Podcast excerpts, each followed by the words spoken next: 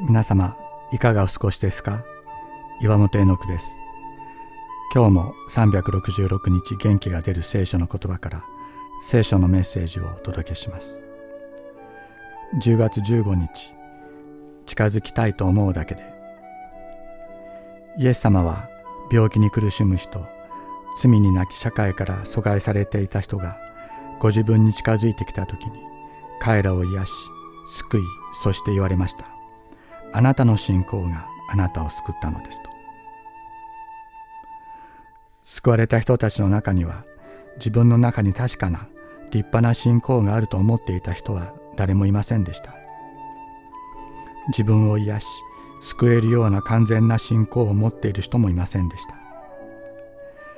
ただイエス様に近づきたいと思っただけだったのです。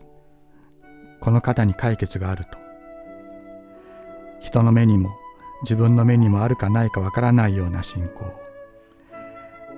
からした根のように小さく息を吹きかけるだけで飛んでなくなってしまうような私たちの信仰。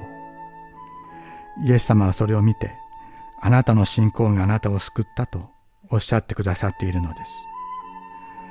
近づきたいと思うだけでよい。それで十分だ。イエス様はそうおっしゃっているのではないでしょうか。あなたの信仰があなたを救ったのです。安心していきなさい。ルカの福音書7章50節